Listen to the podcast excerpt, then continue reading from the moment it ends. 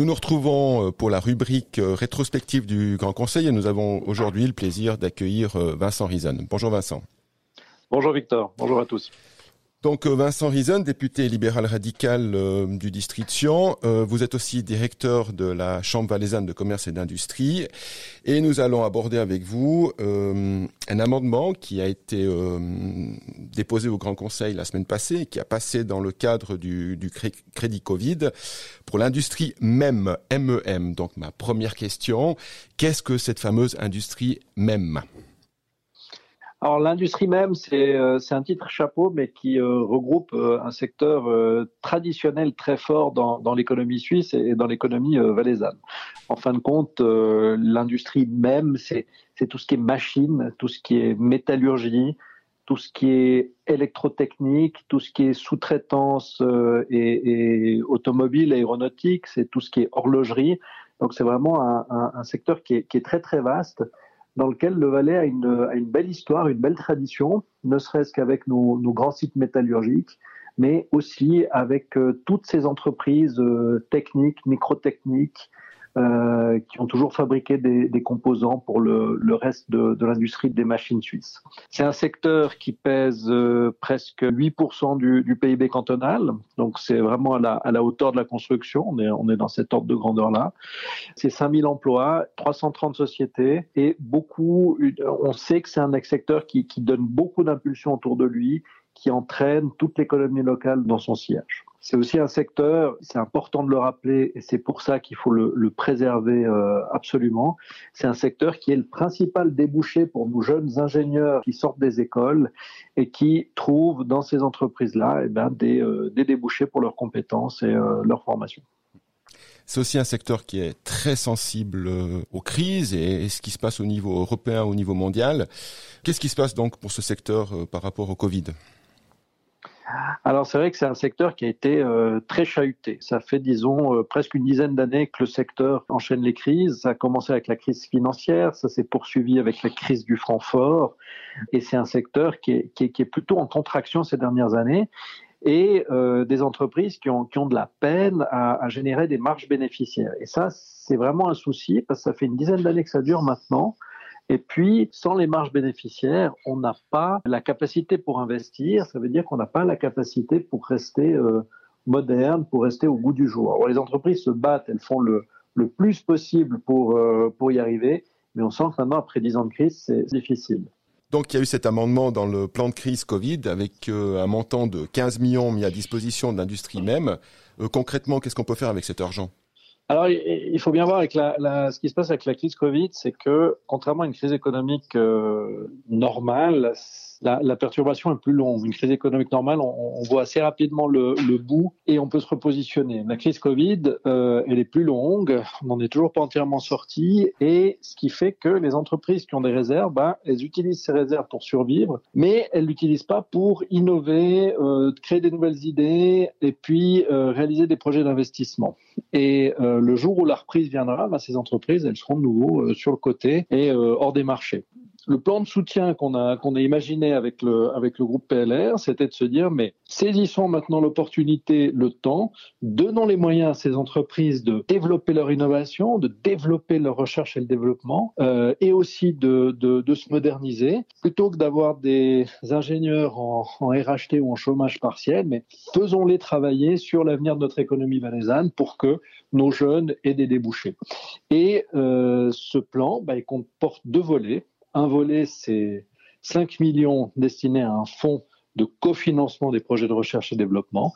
Et puis l'autre partie, 10 millions, qui sont versés à un fonds de soutien pour la promotion d'investissements de modernisation. J'ai envie de vous poser la question, mais est-ce que c'est suffisant ces 15 millions par rapport à l'ampleur du défi? Alors c'est un premier pas, c'est un premier pas qui est euh, maintenant dans une situation euh, d'urgence où là on, part au plus au plus pressé. À mon avis, il faudrait un fonds au moins équivalent à ce qui a été mis en place pour le tourisme Parce que le tourisme, en fin de compte, il s'est retrouvé un peu dans la même situation. Lui, il a eu sa traversée du désert il y a une vingtaine d'années, il n'a plus les marges pour investir, et puis il s'est retrouvé en situation euh, d'obsolescence. Aujourd'hui, ça va mieux parce que justement, on y stimule les investissements. Mais on ne doit pas arriver dans la même situation avec notre, notre industrie de précision, notre industrie technique.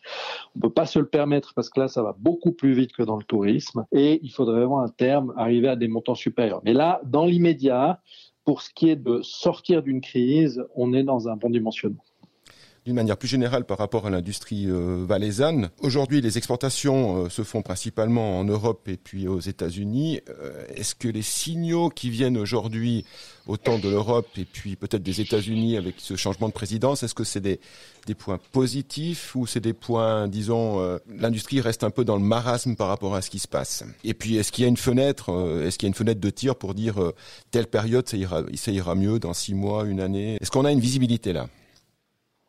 Alors, on, va un peu serrer les, choses. Pour ce qui est du commerce international en, général, il y a quelque chose qui change beaucoup la donne en ce moment, c'est qu'on peut plus voyager facilement entre les continents ce qui fait que euh, on se retrouve avec un commerce qui s'oriente de plus en plus bloc par bloc, les Américains entre Américains, les Européens entre Européens, les Chinois entre Chinois, et ça, il faudra voir dans la durée comment, se, comment ça se développe. Au niveau de la, la gouvernance, la Suisse, et, pour répondre à votre question sur les États-Unis et puis le, le, le, changement de présidence, je pense que l'élection de Joe Biden est une excellente nouvelle pour la Suisse pas parce qu'il traitera spécialement le pays d'une manière plus ou moins favorable, mais parce que Joe Biden est un homme qui rétablira une certaine sérénité dans les relations internationales.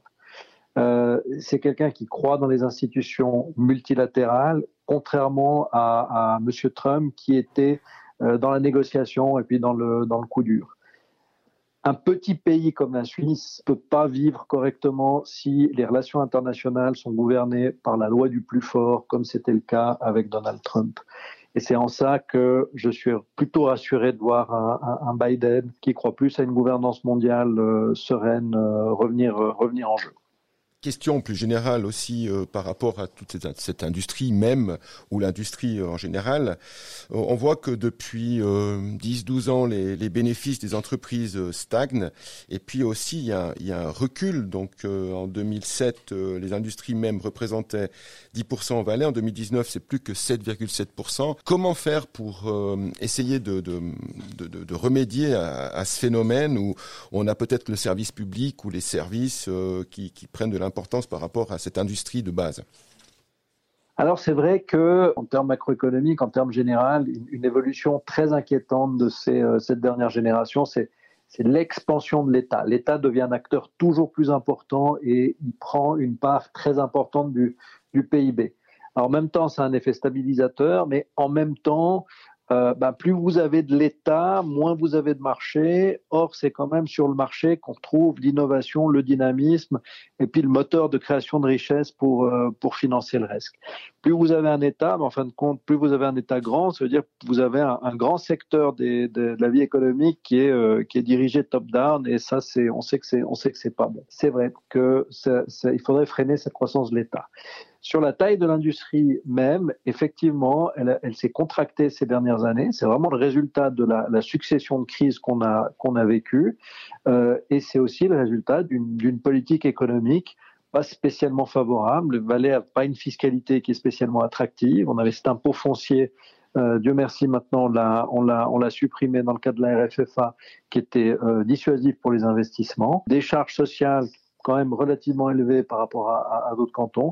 Donc, certain nombre d'éléments qui soutenaient pas vraiment, euh, soutenaient pas forcément l'industrie. Donc maintenant, il faut changer l'état d'esprit, il faut changer la, gouvernance, il faut vraiment voir que cette industrie, c'est pas juste les grands qui cachent tout le reste. Il y a beaucoup de petites entreprises, il y a beaucoup d'entrepreneurs qui vraiment se se, se, dévouent, se dédient à la création de places de travail et puis à, l'innovation. Et puis on, ferait tous bien de, les soutenir et puis de leur, apporter de l'aide euh, pas seulement sous forme de, de contributions financières directes, mais simplement, souvent, les laisser bosser et les encourager plutôt que les dissuader. Dernière question, on a parlé des industries même au niveau cantonal, au niveau du Valais. Est-ce que au niveau suisse, est-ce qu'on fait les mêmes conclusions qu'on qu tire aujourd'hui en Valais? Alors oui, le paysage suisse est, est, est très semblable. C'est aussi une industrie qui est sous pression C'est une industrie qui a quand même créé 30 000 places de travail l'année passée, donc c'est quand même un, point important de notre économie, mais qui doit se battre, c'est dur. C'est une industrie qui a été plus florissante, plus robuste, plus solide. Là, elle est un peu, euh, là, elle est entaillée. Et, il faut faire très attention parce que c'est une industrie qui a vraiment des perspectives d'avenir que ce soit de la, de la robotique ou de la, nanotechnologie, on a vraiment en Suisse une base industrielle qui est formidable. Euh, et il faut vraiment qu'on puisse la propulser vers ces nouvelles technologies, vers ces nouveaux débouchés. Sinon, eh ben, on aura vraiment raté le coche et puis on a perdu, on aura perdu un, bon bout de notre patrimoine économique.